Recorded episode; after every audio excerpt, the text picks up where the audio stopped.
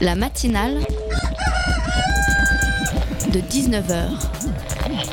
Et bah, c'est une émission qui parle de société, de politique, euh, Culture alternative. On va aussi parler de sport, euh, de gens dans la rue. et l'actualité en règle générale. On va peut-être parler des corbeilles à linge pas en osier d'Auvergne. voilà, il y aura, il y aura des invités. Sociologues, des invités chercheurs. Les invités ne diront que des choses intelligentes. Ça va peut-être s'étriper un peu de temps en temps, mais La matinale de 19h, du lundi au jeudi jusqu'à 20h sur Radio Campus Paris. Bien sûr, Marine Le Pen me pose problème. Elle me pose problème pour plusieurs raisons d'ordre idéologique et politique, mais surtout, elle me pose problème parce qu'elle est, depuis un moment qui commence à durer un peu trop longtemps à mon goût, la seule femme crédible dans le paysage politique français contemporain pour gouverner le pays. Alors dans le cas de Marine Le Pen, euh, il me semble que le paramètre genré est un facteur d'analyse intéressant et complexe.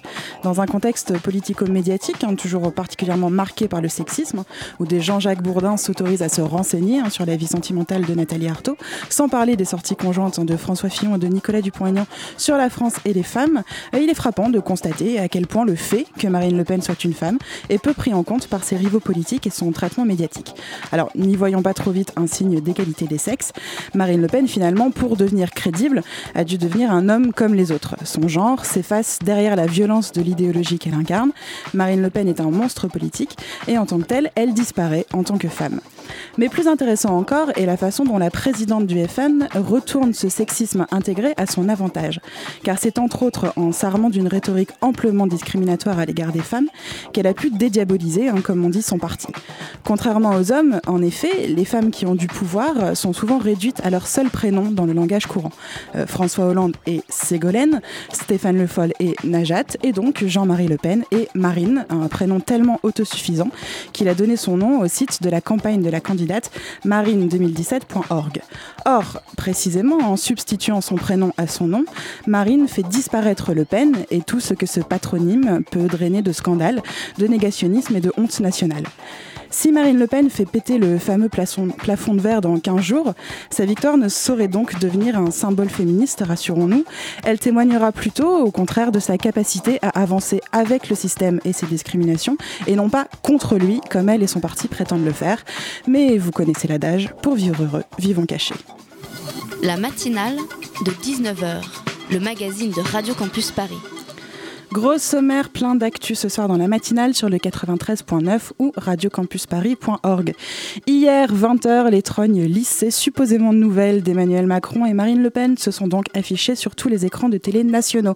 Bouleversement des forces politiques traditionnelles peut-être, mais surtout gifle terrible pour la gauche de gauche de Benoît Hamon et Jean-Luc Mélenchon, qui voient de fait leur projet d'abolition de la monarchie présidentielle et leurs idées de régime parlementaire ou de sixième république réduits à néant.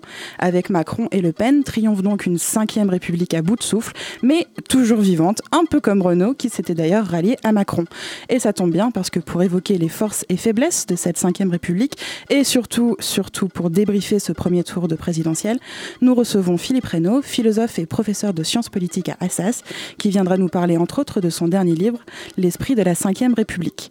En deuxième partie d'émission, on prend large et on quitte la France et toute cette mascarade démocratique pour s'intéresser à la programmation du panorama des cinémas du Maghreb et du Moyen-Orient qui aura lieu à Paris et en Seine-Saint-Denis du 25 avril au 14 mai 2017. Ça commence demain donc et pour en parler, nous accueillerons vers 19h40 Clémence Ardouin, assistante de coordination et de programmation et Ilem Aouidad, responsable de développement culturel et de la programmation. Alors, on attache ses ceintures et on garde le cap pour une heure sur Radio Campus Paris. 4, 3, 2, 1, il est 20h. Voici les résultats de ce premier tour. C'est Emmanuel Macron qui arrive en tête à 23,7%. Marine Le Pen est en deuxième position à 21,7%. Vous voyez apparaître les QG des deux premiers de ce premier tour pour le moment. Et on va tout de suite regarder les scores des autres candidats en troisième position. Ex aequo, François Fillon à la troisième position avec Jean-Luc Mélenchon, vous le voyez, 19,5% des voix. Benoît Hamon obtient 6,2% des voix. Et on entendait à l'instant l'annonce des résultats par euh, Laurent Delahousse sur France 2, un son qui a été enregistré donc depuis le quartier général. Oula, pardon, je perds mon souffle. Depuis le quartier général de François Fillon hier soir, pendant notre grande, émission, euh, notre grande émission spéciale présidentielle, que vous pourrez retrouver très prochainement en, en podcast. C'était compliqué ce monde.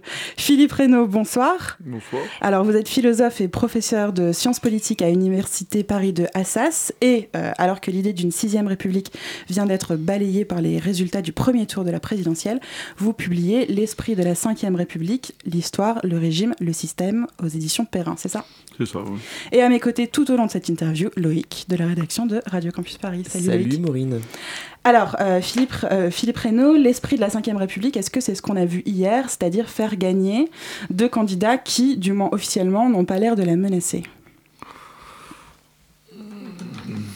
L'esprit de la Ve République, c'est euh, bon, c'est une, une référence ou une allusion à, Montesquieu.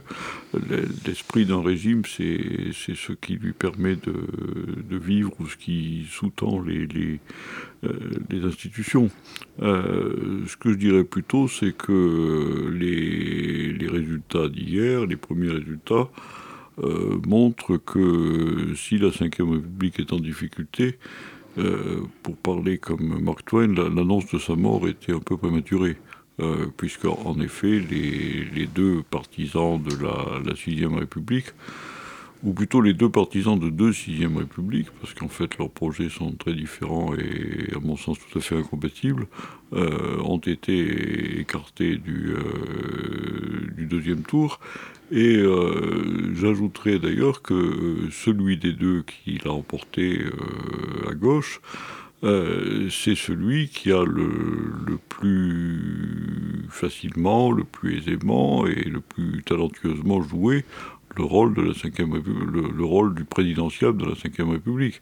C'est-à-dire que tout en nous disant qu'une fois au pouvoir, il s'effacerait, il laisserait le pouvoir au peuple, etc., il a parlé comme un, leader euh, charismatique, avec une force d'incarnation euh, réelle et euh, une parole qui ne se discutait pas tellement, alors que son, concurrent à gauche, Benoît Hamon, a, probablement souffert du, fait qu'il a fait vraiment une campagne à contre à contre-temps des institutions de la Ve République. Il a fait une campagne de type euh, parlementaire en développant un programme de législature euh, et sans jamais jouer le, jeu. Donc le, jeu est encore assez fort pour que les acteurs s'y prêtent et euh, pour que leurs résultats soient en partie fonction de la, vigueur avec laquelle ils s'y prêtent. Euh, l'arrivée au second tour d'Emmanuel Macron avec 24,01% et de Marine Le Pen 21,3%, est-ce que ça marque quand même ce 23 avril 2017 comme peut-être le jour du début de l'explosion de la Ve République? Je crois que c'est le. Si, s'il y, a une explosion ou un début d'explosion de la Ve République, c'est pas maintenant qu'elle se produira, c'est aux législatives. Euh, où, là, bon, on verra si on arrive à avoir une, euh, une coalition autour du vainqueur ou si euh, même éventuellement on allait directement à une cohabitation. là, pour l'instant, je crois que ce qui a éclaté, ça n'est pas la Ve République proprement dit, mais euh, c'est une des, choses qu'elle a produites dans son histoire. C'est le, système partisan qui s'est constitué dans les années 80, euh, essentiellement pendant l'ère de, François Mitterrand, et qui euh, a conduit à une réorganisation assez profonde de la vie politique. Euh, dans la période qui précédait, on avait un système partisan à, quatre, quatre partis, ce que Duverger appelait le, le quadrille bipolaire, le PC et le PS d'un côté, le, RPR et vous êtes peut-être jeune pour vous souvenir de l'UDF, l'Union pour la démocratie française, euh, enfin disons les gaullistes et les centristes pour euh, simplifier, qui euh, s'affrontaient dans un système qui faisait qu'ils se les partis se retrouvaient de deux par deux au, deuxième tour, euh, dans le cadre d'une France qui était officiellement très très clivée entre une euh, droite dominée par les gaullistes et une, gauche qui, à partir de Mitterrand, prétend vouloir rompre avec le capitalisme. Ça, on a un peu oublié également ces choses-là. Et euh, ce système qui était officiellement conflictuel était en fait très intégrateur euh, parce que euh, les, petits partis avaient à peu près disparu, l'abstention était relativement limitée. Et euh, peut-être parce que euh, tant que la droite était au pouvoir, la, gauche espérait qu'avec l'alternance, toutes ces aspirations seraient remplies. En tout cas, euh, ça marchait pas si mal. Du coup, c'est dire que la, la Ve République fonctionne comme n'importe quel système dominant, c'est-à-dire en se régénérant à partir de ses propres crises. Oui, bien sûr. alors, si vous me permettez, elle s'est régénérée en, en 80 à partir d'un processus qui commence avec la, baisse du Parti communiste, qui a, permis en fait à Mitterrand d'arriver au pouvoir, c'est plutôt que l'inverse, et on aboutit à quelque chose de, très différent sur quoi on vit depuis, euh, maintenant une trentaine d'années, euh, qui est ce système dans lequel on a, on a toujours le même mode de scrutin, mais avec d'un côté euh, le Parti socialiste, de l'autre le RPR ou ses, avatars successifs, avec euh, quelques satellites autour, dans le cadre d'une politique qui est en principe beaucoup plus consensuelle, puisque les deux grands partis acceptent finalement l'économie de marché, la protection sociale, la construction européenne. Euh, normalement, on a une vie politique plus, plus consensuelle, mais qui s'accompagne assez vite de l'apparition du Front National, de la renaissance périodique de l'extrême gauche, et également de ce fait caractéristique de la France, qui n'est pas si fréquent, des, alternances à répétition, de ce que certains appellent le, vote essuie-glace. C'est par là. À chaque, fois, euh, à chaque fois, on, on, efface. Mais euh, je dirais que tout ça tenait euh, tant que l'essentiel de la vie politique se, continuait de se dérouler entre les deux grands partis. À partir du moment où le Front National est en permanence au-dessus de 20%, le système éclate. Mais un autre facteur peut-être de cet éclatement, de cet éclatement euh, partisan, Emmanuel Macron, est-ce que lui aussi euh, a participé euh, à cet éclatement du système partisan Ou est-ce qu'il en est au fond une parfaite synthèse, la synthèse des deux partis Ça, c'est l'histoire nous le, l'histoire nous le dira. en tout cas, ce qui est certain, c'est qu'il a, il a joué avec beaucoup d'habileté euh, de la, crise de ce système partisan qu'il avait vu venir assez bien. Euh, il a eu de, la chance, bien entendu, mais euh, si je peux me permettre, je dirais que la, chance est souvent, n'est souvent qu'un autre nom du talent. avoir de la chance, c'est savoir utiliser la chance. Alors en l'occurrence, la, chose, à mon avis, qui, qui l'a favorisé, c'est le déroulement des, primaires, notamment la primaire de droite, euh, qui a donné un résultat euh, qui n'était pas celui qu'on attendait et qui est d'ailleurs déterminé euh, mmh. lui-même par l'anticipation de la présence du Front National au deuxième tour. ce qui s'est passé, c'est que les, les, électeurs de droite sont partis de l'idée qu'ils ne pouvaient pas perdre cette élection et que donc ils pouvaient euh, se donner un candidat qui serait plus à droite qu'un candidat habituel de deuxième tour. C'est, euh, ça a été le, sens du choix massif pour euh, François Fillon au détriment d'Alain Juppé. je pense que ça a détourné le, les équilibres de la vie politique dans un sens qui mettait, enfin, qui déséquilibrait un peu les, les choses. ça a été confirmé par les, les primaires de gauche et par l'échec de Valls. Et à partir de ce moment-là, comme il y avait de candidats modérés euh, ni à droite ni à gauche, l'espace de, Macron était très large. Et j'ajouterais, si vous me permettez, qu'il a, qu'il a joué très intelligemment euh, du fait que, euh, bon, à gauche on n'y est pas très sensible, mais à droite normalement ça fait partie de, la culture, les grands candidats ou les autres candidats avait oublié la, mythologie euh, relativement efficace quand même, de, de, la, présidence gaulliste, la, fameuse idée que euh, dans l'élection c'est un, un, homme qui va à la rencontre d'un peuple, etc. Euh, en fait, le, la campagne de Fillon, c'est qu'il y avait un candidat qui allait à la rencontre du peuple de droite. mm. mais ça se limitait à peu près à ça. Lui, il a joué, disons, c'est une combinaison, si vous voulez, de, de l'aspect charismatique, unanimiste de, la politique euh, République, avec une posture centriste qui jusque-là ne fonctionnait pas avec elle. Il a d'ailleurs réalisé, c'est ça qui est curieux, euh, le, rêve de Bayrou, euh, qui a toujours euh, rêvé d'une situation de ce genre, qui a fini par se produire, mais pas à son bénéfice. Et on continue d'en parler juste après ça.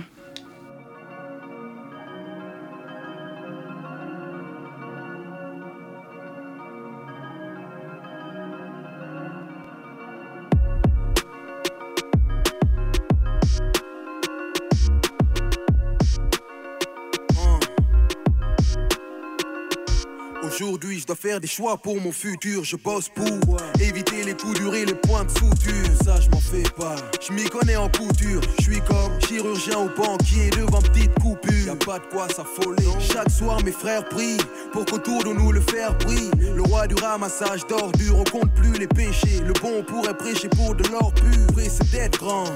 Tu vas décéder quand l'aura décidé le poste ou tes ennemis. Les anciens amis aux nouveaux ennuis sont les miens. Ta vie peut cesser bêtement pour un vêtement ou autre chose. Dose d'adrénaline, risquer sa vie pour une salope pas très maligne. Protège tes arrières, personne ne le fera pour toi. Si quand la courtoisie sert de barrière, rien ne change tant que les miens mangent. On s'allonge avec de nouveaux plans à l'esprit. Je me réveille en disant merci. L'horizon s'éclaircit, j'ai mis à couper mes phalanges. Tort d'avoir perdu la raison. Plus d'un homme à la maison, entre nous on s'arrange. Comme de vrais frères, un bon garçon peut devenir mauvais. Promis, je sais le faire. C'est Sizer et Wally. On a les meilleurs ingénieurs sur ce rallye Et Wally on a les meilleurs ingénieurs sur ce rallye. C'est bon, pompe en l'air que tu vas aérer ton esprit. Ma vie, un business, je suis entre traders. Rockefeller, je m'en tape si c'est l'heure de bouffer, je me sers. Prends un dessert pendant que le président pisse, connaît l'heure. Il faut être endurant, courir après l'inaccessible, c'est un sport. C'est pas dans le vocabulaire de mes concurrents. Faut être fort, ai-je raison, ai-je tort? Ai-je l'air d'un grizzly? Pourquoi faire le mort? On ne vise pas le même score, même. On a le même corps, mais ce n'est pas au même endroit que la merde sort. C'est vrai, on aime l'or, les compatibles sont minces entre Washington et le Vercors. Trop de frères sous bousy. Dans certaines villes, on verra s'envoler des bougies. À ceux qui ne prospèrent qu'au Uzi. Moi et l'argent, c'est comme Ace et Mitch. On est inséparable quand ils payent, c'est bitch. Changer le monde du haut de mes shoes, tu crois toi? Après tout, je me dis pourquoi pas. Et si rien ne change ici, on se dira d'ici. D'ici. À partir de maintenant, je vais faire ça réellement. Il faut que je le vois comme un job. Du poids dans les lobes, je bosse au foie dans les cordes. Il se noie dans les modes. De marier, elle se voit dans les robes. La vie n'est pas un long fleuve tranquillou. Vive d'amour et d'eau fraîche est la meilleure des solutions. Mon cœur s'est endurci comme hurricane. Ma ville est dans mon esprit, je suis dans ces pollutions. Sizer et Wally. On a les meilleurs ingénieurs sur ce rallye. Chope la route, secours celle de la fortune. On prend les risques et nos chaussures sont salies, sont dans la posture. Pour une imposture, pour une imposture. Et si tu tiens le coup, on salit.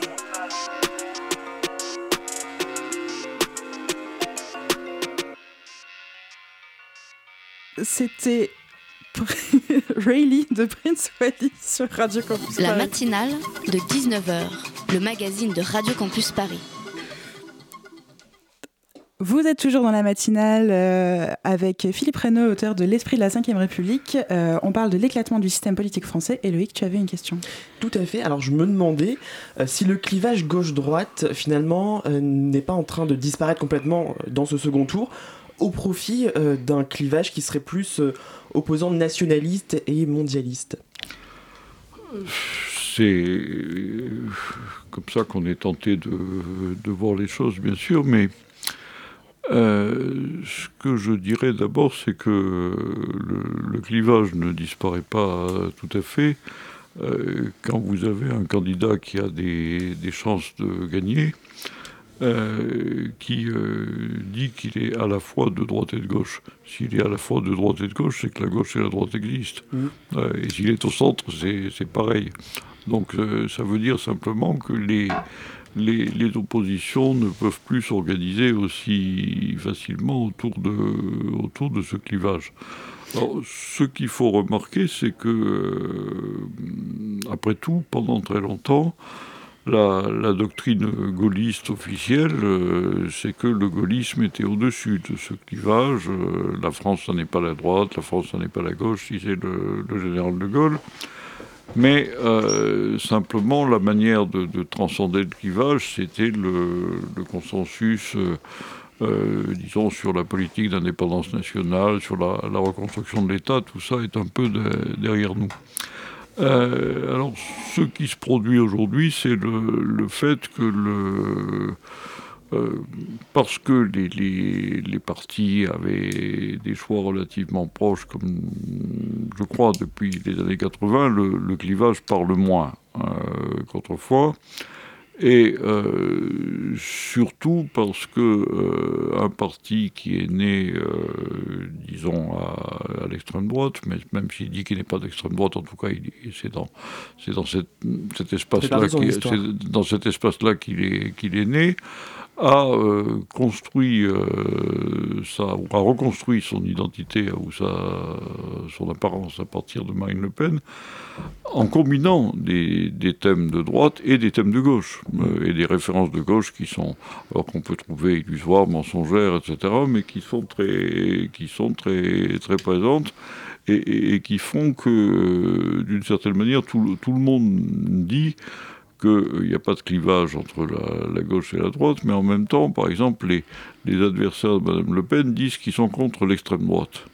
Alors, euh, s'il n'y a pas de droite et de gauche, il n'y a pas d'extrême droite non plus, si vous voulez. C'est, euh, donc, je, crois simplement que ce qu'on a actuellement, c'est, c'est une recomposition de la, scène politique dans laquelle, à mon avis, euh, au terme des choses, il finira par y avoir quelque chose comme une droite et quelque chose comme une gauche, parce que c'est un peu dans la, dans la nature des choses, mais pour l'instant, non. Alors, le clivage.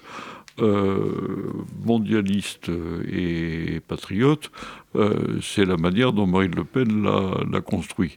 Parce qu'elle a très bien vu que euh, ce qu'elle pouvait tirer de la, figure d'Emmanuel Macron, euh, qui semble-t-il n'est pas aussi naïf qu'elle l'imaginait, puisqu'il a dit hier dans son discours que l'opposition pertinente était entre patriotes et nationalistes, ce qui n'a pas tout à fait la même portée, et qui euh, suppose quelque chose de, différent. C'est-à-dire Marine Le Pen essaiera d'orienter la campagne sur le fait que euh, dans les programmes de Macron, euh, la France disparaît dans la, dans la, nébuleuse, dans la mondialiste. Elle est, absorbée dans une espèce de, catastrophe cosmique. son, son concurrent ou son adversaire dira au contraire que le choix européen, etc., est un moyen de, de ressourcer, de refonder la politique française. Et il est d'ailleurs, à mon avis, euh, beaucoup mieux armé pour ça qu'on ne, ne le croit.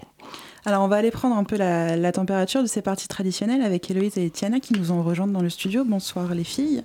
Bonsoir. Alors, vous étiez hier soir au QG de Benoît Hamon. C'était quoi euh, l'ambiance là-bas, la mutualité dans le 5e Eh bien, petite ambiance à la soirée électorale de Benoît Hamon, presque autant de journalistes que de militants. Et euh, les, personnes, les personnes présentes étaient avant tout de jeunes socialistes. On a pu constater que la moyenne d'âge était très très basse et que les journalistes se battaient presque les militants.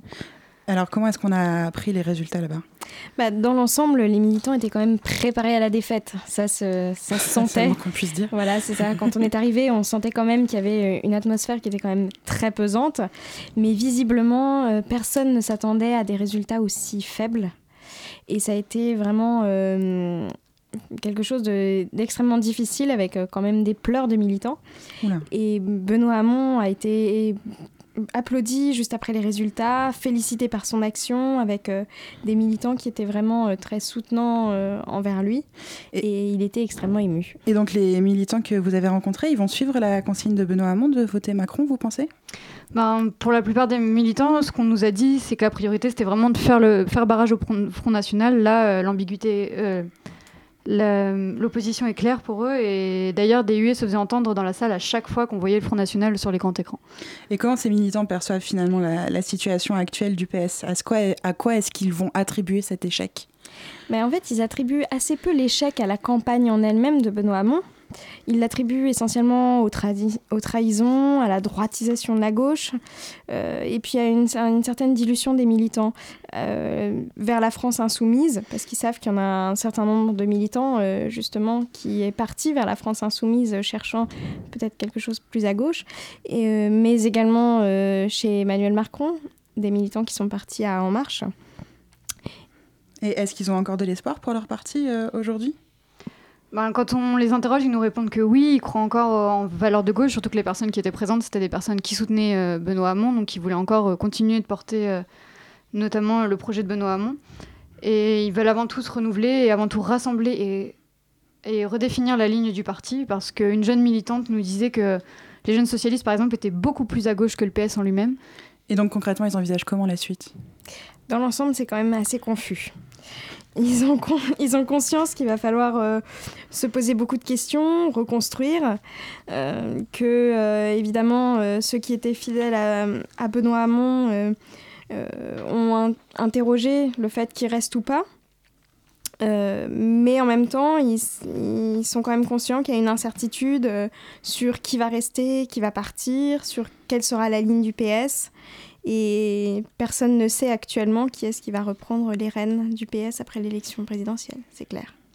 Merci les filles. Philippe Reynaud, un mot peut-être sur la situation de Benoît Hamon euh, et du PS au terme de, au terme de cette élection? Il est, clair qu'ils ne sont pas en pleine forme. je crois qu'on peut, le, peut le dire. Euh, moi, il, me semble que ce, euh, ce parti souffre quand même du, fait que la, primaire a été faite euh, de telle manière que la, majorité de ce parti, qui restait euh, relativement attachée à la politique de, Hollande, a été contournée par l'appel à un électorat plus large, qui était en l'occurrence plus, plus à gauche, mécontent, mmh. etc et, qui a, me semble-t-il, imposé au Parti socialiste un candidat qui n'était pas le sien, qui n'était pas naturellement le, sien, enfin en tout cas qui, euh, qui était, dont je pense que les résultats de, de, Hamon à la primaire ne, ne, reflètent pas les équilibres internes du Parti socialiste, qui est un parti de, certes, de militants, mais aussi et surtout un parti d'élus, euh, dans lequel l'essentiel des gens qui font tourner ce parti, c'est des, des, des, élus locaux et des, éventuellement des permanents syndicaux, enfin plutôt. Et, tous ces gens-là, me semble-t-il, étaient, étaient plutôt attachés à à Hollande, aurait pu se rallier à Valls, etc. Euh, pas tous, mais disons une majorité. les primaires ont joué un rôle dans l'élimination de. Ah oui, je pense. Je pense que les, les, primaires, c'est un. Euh, c'est une victoire de la, de la gauche du Parti socialiste qui a été euh, faite par un appel en dehors de ce mmh. parti. Et, c'est d'ailleurs pour, pour, comme ça, à mon avis, que c'est une des raisons qui explique la, la, facilité avec laquelle euh, s'est produit l'effondrement de, Hamon. au départ, il, avait quand même une position assez forte. il, s'est trouvé à un moment à 15% d'intention de, vote et le Mélenchon était à 10% il, a vendu un peu la peau de l'ours avant qu'il soit mort. C'était un gros ours, en l'occurrence.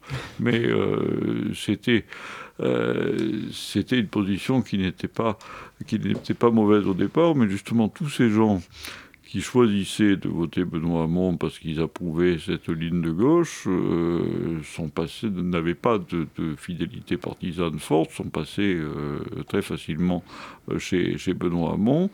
Euh, pendant, que, chez Jean-Luc Mélenchon, pendant que de l'autre côté, euh, je crois qu'une partie de, de, ceux qui trouvaient que le, le bilan des sortants n'était pas si mauvais sont allés chez, chez Macron, où au moins les sortants n'étaient pas insultés. Alors, ce qui, ce qui accrédite après ce que raconte la, la droite sur. Euh, mais, mais qui, bon, qui, entre nous, ne, tient pas tellement debout non plus, puisque euh, on, voit mal comment euh, Fillon pourrait être dans la position qui était les siennes s'il n'y avait pas un certain nombre d'électeurs de droite qui étaient passés chez Macron. Et bon, parce que ce qui, mais peut-être qu'on anticipe sur d'autres questions.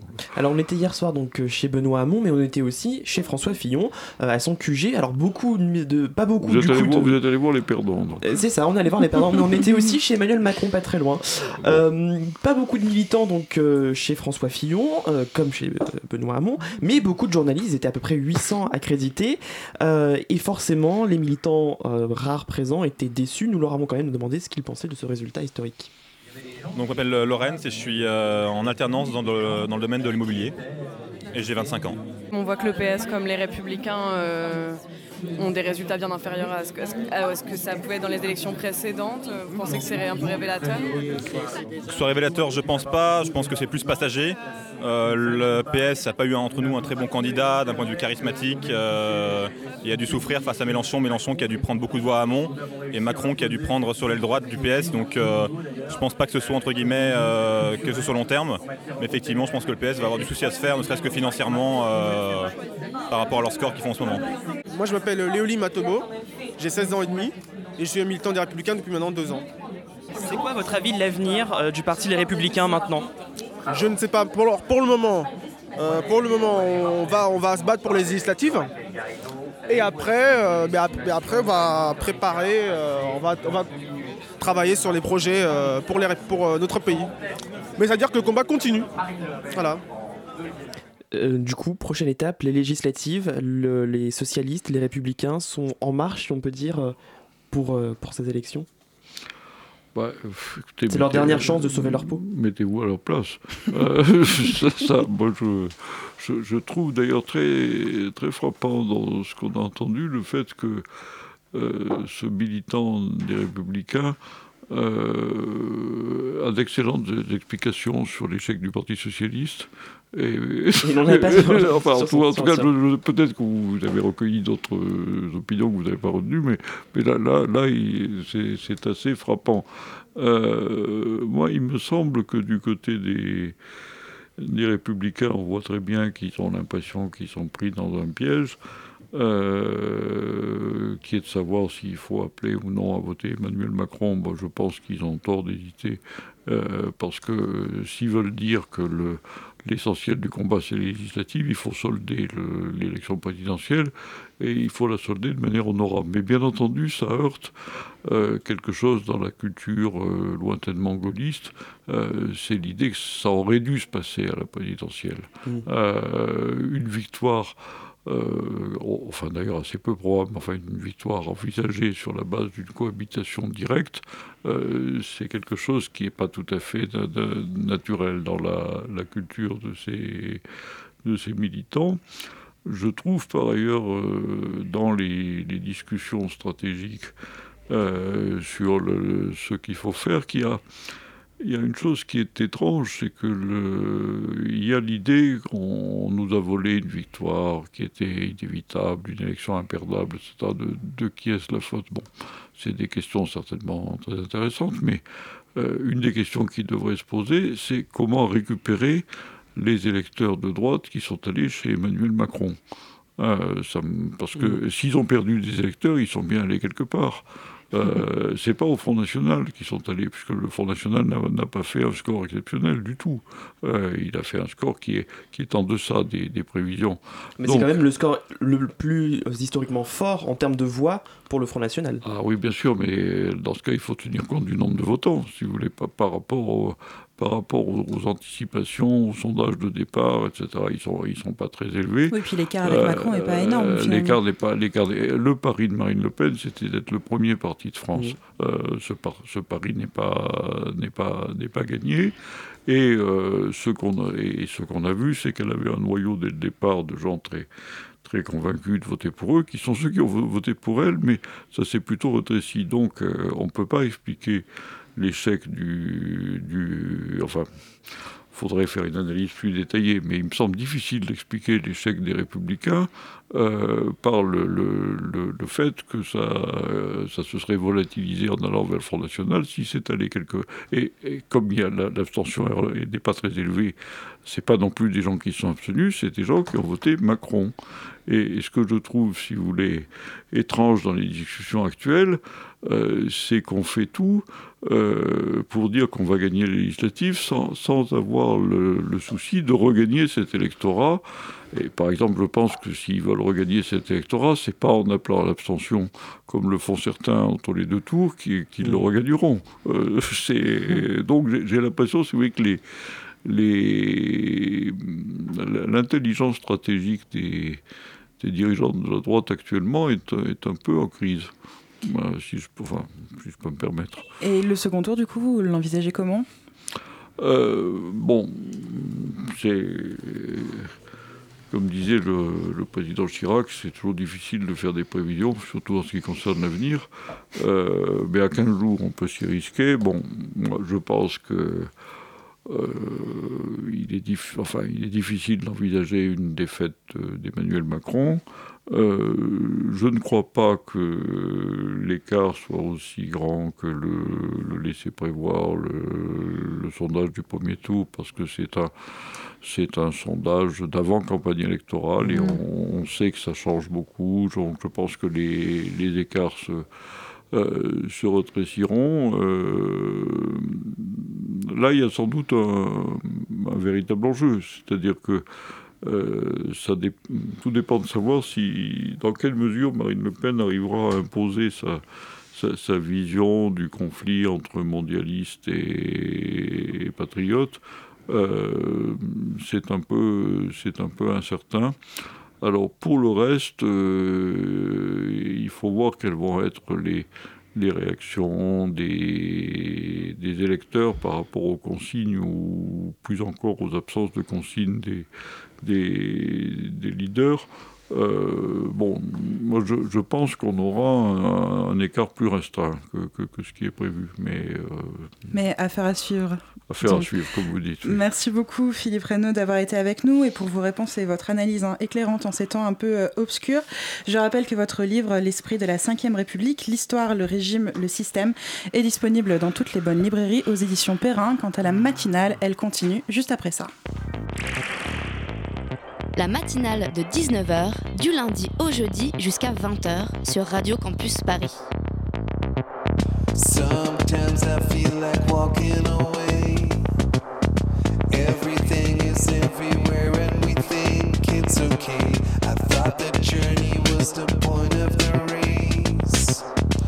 But it seems the destination is taking its place.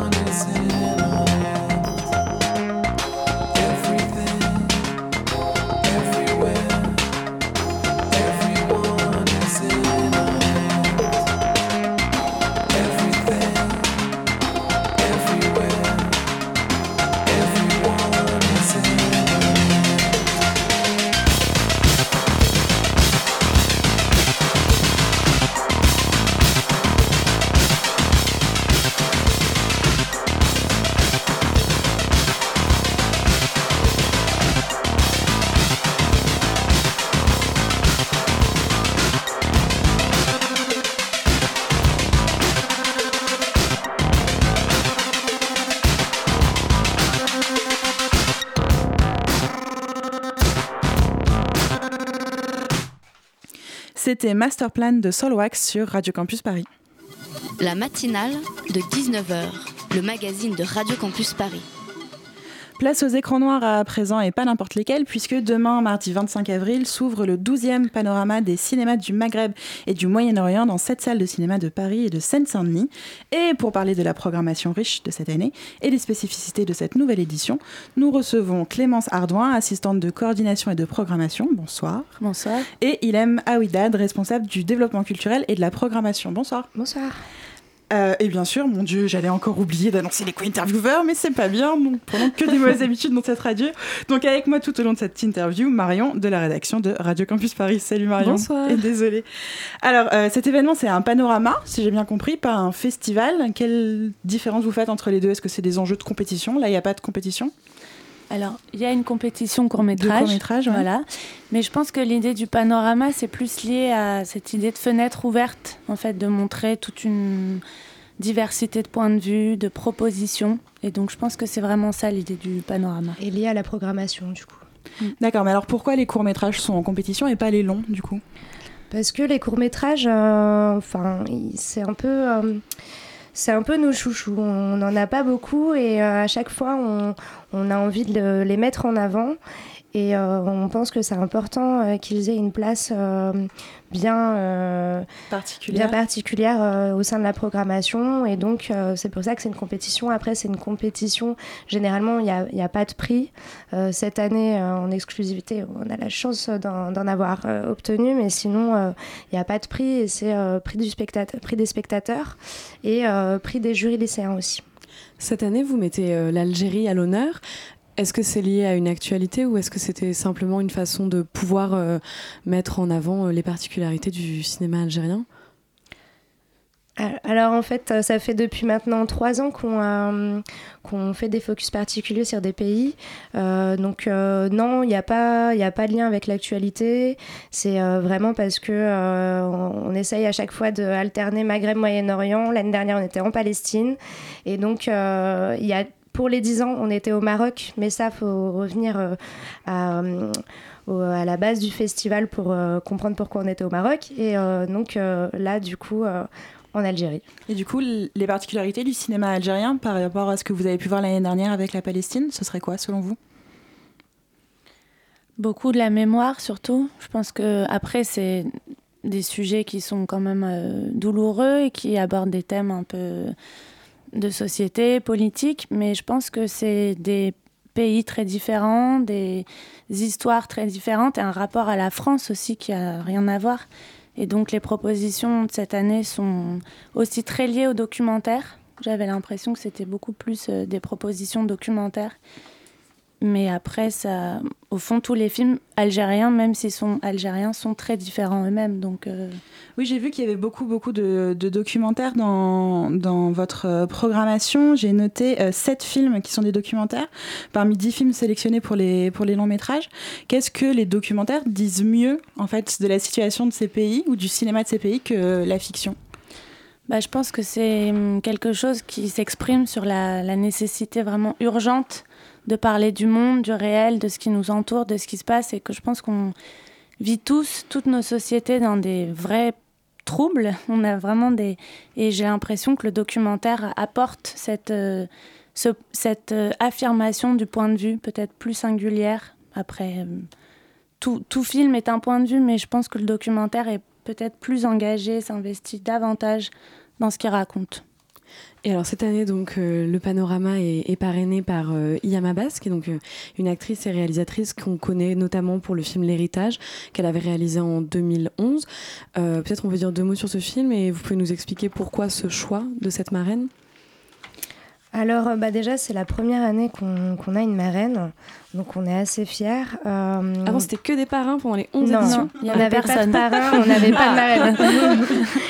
Mais euh, bah, on on a- on n'est jamais allé chercher euh, un parrain ou une marraine et puis euh, en fait on s'est dit bah euh, ce serait super euh, d'avoir quelqu'un qui pourrait euh, être un peu euh, l'ambassadeur du panorama et on a passé à, on a pensé à Riyam Abbas parce que euh, bah, parce que on a on a beaucoup de films, on a passé beaucoup de films où elle était actrice et c'est une actrice euh, très reconnue dans, le, dans le monde arabe et à l'international.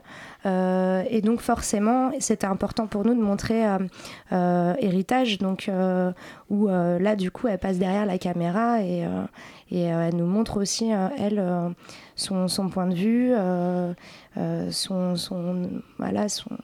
Oui, et puis il y a aussi deux films dans la programmation qui sont qui la mettent à l'honneur. Le film d'ouverture, c'est une des actrices principales qui sera donc demain soir, une grande soirée avec euh, tout le casting de, du film de, de Rayana. Et euh, du coup, oui, c'est vrai qu'il y a aussi Corps étrangers de Raja Amari où elle est actrice. Il y a un autre court métrage qu'on monte dans la table ronde Femmes et Cinéma dans, où elle tient le rôle principal, le cliché de Nadine Naous.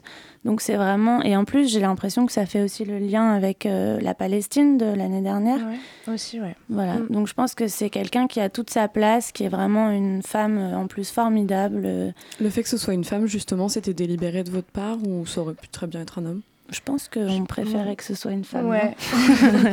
Après, c'était pas, euh, c'était pas réfléchi en se disant bon, il faut à tout prix trouver une femme. Mais, euh, mais oui, euh, euh, finalement, ça s'est fait comme ça et on est très contente. ouais. Ça donne une couleur euh, particulière euh, au festival en plus, puisque euh, la, la- la présence de, euh, que je n'écorche pas son nom, Ayam Abbas, euh, est aussi l'occasion d'organiser une table ronde qui s'appelle Femmes et Cinéma. Mm. Euh, et c'est aussi l'occasion de souligner euh, le fait que votre programmation, elle est majoritairement féminine. Cette année, je oui. vous félicite, euh, je Ouais. vous félicite, c'est pas franchement le cas de tous les On festivals qu'on voit passer. Vous pouvez être fiers, il faut être fier de ce genre de choses.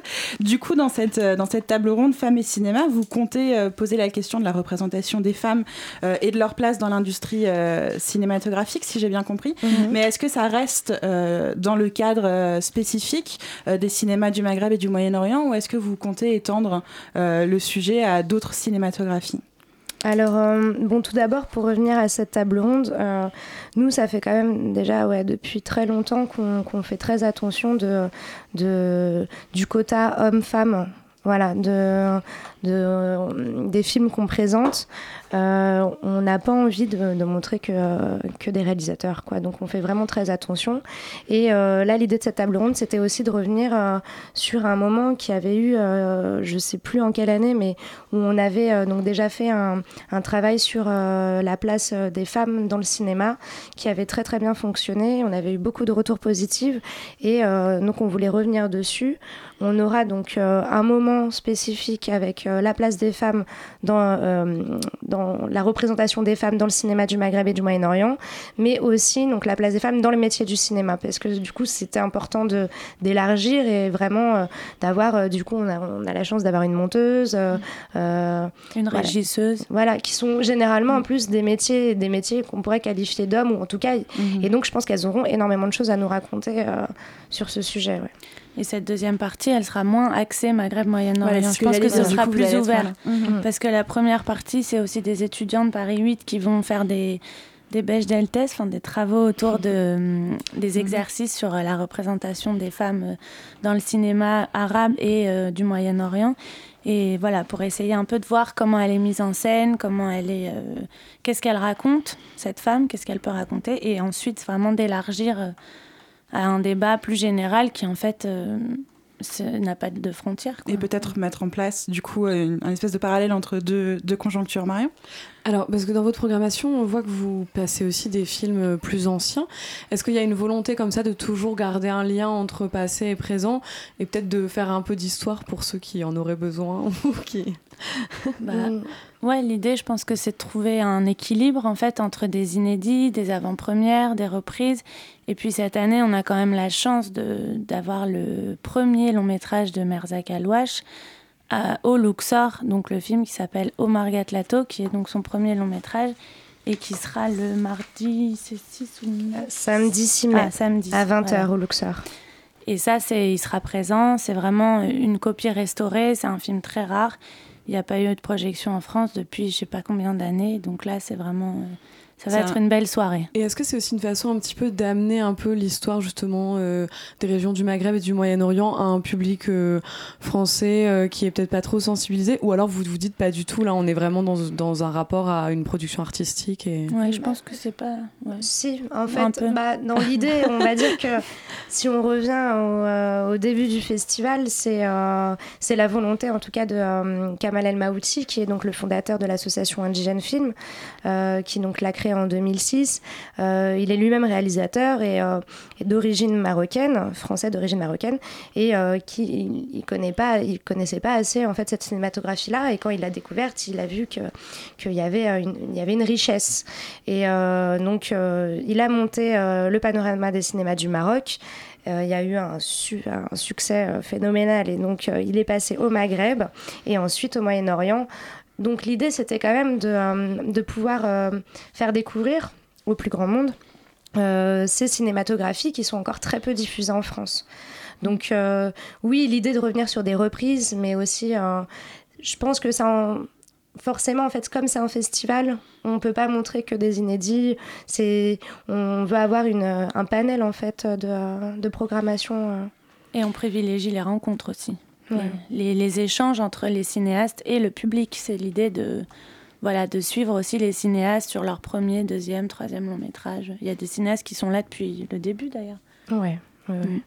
Alors on parle de la façon dont l'histoire euh, s'invite euh, dans la programmation. Euh, qui dit histoire appelle forcément la mémoire. Et à ce titre, votre, votre programmation de table ronde est, vraiment solide puisque en plus des femmes, vous en avez une aussi qui met à l'honneur l'intellectuel Franz Fanon, mhm. qui, est, qui était, j'allais dire, mais qui est toujours hein, une, une, figure absolument emblématique et irremplaçable pardon, de l'anticolonialisme. le cinéma contemporain du Maghreb, il est toujours hanté par le spectre de la colonisation et de la décolonisation mm. je pense que oui. Euh, ouais, une partie, ouais. Une, euh, bah forcément, c'est c'est encore l'Algérie, enfin, a encore des, des, euh, des, liens très forts avec la France et c'est très récent dans l'histoire, c'est assez, euh, c'est très récent, hein, l'histoire de la décolonisation. Donc forcément, euh, après, on parle pas que de ça. Enfin, je pense que j'ai pas envie de, de, catégoriser un peu cette cinématographie parce que c'est pas vrai, il n'y a pas que ça. Mais euh, l'histoire est, en fait partie. Si on, a, on a même quand il y a beaucoup de films sur la décennie noire et donc sur les moments d'attentats en Algérie et tout ça, en fait, c'est, je pense que c'est important, en tout cas pour certains réalisateurs ou réalisatrices, d'en parler. Mais la question de la mémoire, elle est propre au cinéma, en fait, plus largement. Je pense que c'est c'est finalement des films qui sont pas assez différents, mais qui, auxquels on n'a pas forcément accès.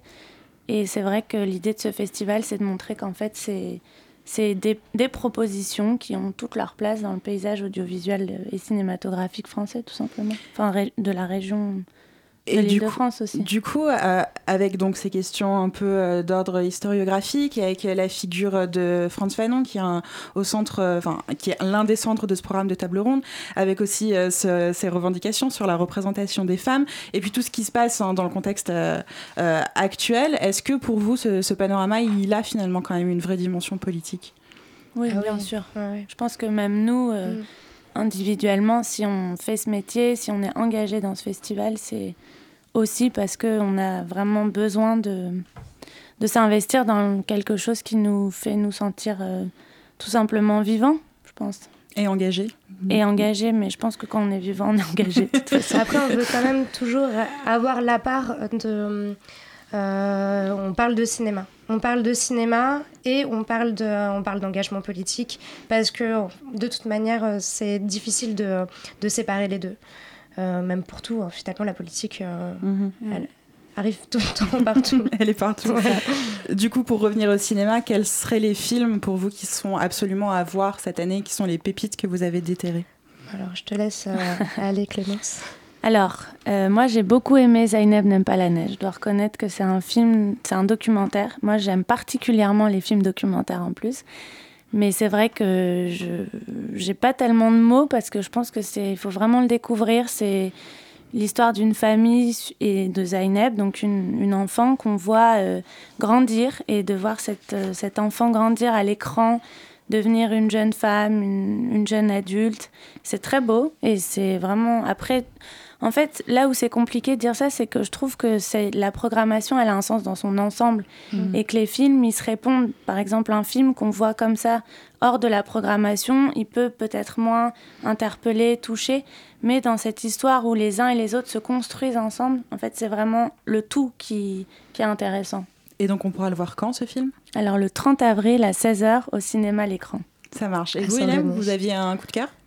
Euh, C'est difficile, hein, c'est Ouais. difficile. Euh, Il y a un film qui m'a touchée particulièrement, qui est aussi, euh, bah là du coup, qui rentre complètement dans le focus Algérie. Euh, C'était Cheveux démêlés, euh, cache une guerre de 7 ans de Fatima Sissani, qu'on montre en inédit, donc mercredi 26 à 20h, je crois. 21h, attends. On va vérifier. 20h45. À 20h45. Euh, donc euh, c'est là on revient vraiment sur euh, sur les la colonisation et on a le portrait donc euh, d'une vieille dame qui s'appelle Evelyne Lavalette et euh, qui a donc euh, participé à la, lutte contre, euh, pour l'indépendance de l'Algérie avec le FLN et euh, qui elle-même venait d'une famille de colons. Donc c'est très très intéressant et euh, voilà, je pense que c'est rare d'avoir des portraits comme ça de, personnes euh, militantes euh, voilà, aussi forts. Eh bien, c'est noté. Merci euh, beaucoup. Dernier mot de conclusion très très rapide pour venir euh, au festival. Comment ça se passe? Alors, euh, bon, pas pour vous- venir, pas pour venir en métro, Ouais. hein, mais où est-ce qu'on est-ce qu'on achète les billets Site internet. euh, alors, on peut pas acheter de billets sur le site internet, mais euh, vous pouvez aller sur www.pcmmo.org. Vous allez aussi le Facebook et le Twitter. Euh, nous sommes une semaine à Saint-Denis au cinéma à l'écran, en Seine-Saint-Denis et sur Paris. Là, vous avez toute la programmation. Tout le détail sur le site. Ça marche, Ouais. on mettra euh, toutes les informations avec le podcast. Merci beaucoup hein, Clément Sardouin et Yem Aouilad d'avoir été avec nous pour parler de ce deuxième panorama des cinémas du Maghreb et du Moyen-Orient. Euh, en attendant, bah voilà, la matinale c'est terminé pour ce soir et selon mes sources, Marine Le Pen et Emmanuel Macron sont toujours les deux candidats en lice pour gouverner notre douce France dans 15 jours. Si toutes ces informations vous ont sapé le moral, restez connectés sur le 93.9 car tout de suite on retrouve Pièces détachées. Salut Pièces détachées, on parle de quoi Salut, salut, oh là là, on va vous mettre plein de joie, vous allez Ah, voir. Dieu, on sort besoin. un peu des sentiers battus, même si c'est dans l'air du temps apparemment de sortir des sentiers battus. on va parler bande dessinée ce soir. On va parler de la quatrième édition du Pulp Festival et on va recevoir deux dessinateurs, auteurs de bande dessinée, Zaina Abirached et François Olislager. Que du bon donc, alors n'éteignez pas votre radio, ne reprenez pas votre vie normale. Quant à moi, il me reste à remercier très rapidement tous les gens qui ont participé au bon déroulement de cette émission. Philippe Reynaud, Clément Sardouin et Amawad pour euh, les interviews, mes co-intervieweurs Loïc et Marion, et Louise et Tania pour la chronique, et bien sûr euh, toute l'équipe de la rédaction qui officie dans l'ombre. Moi, je m'arrête là, mais les ondes continuent de chanter sur Radio Campus Paris, et vous pourrez bien sûr retrouver l'émission en podcast d'ici une heure. Salut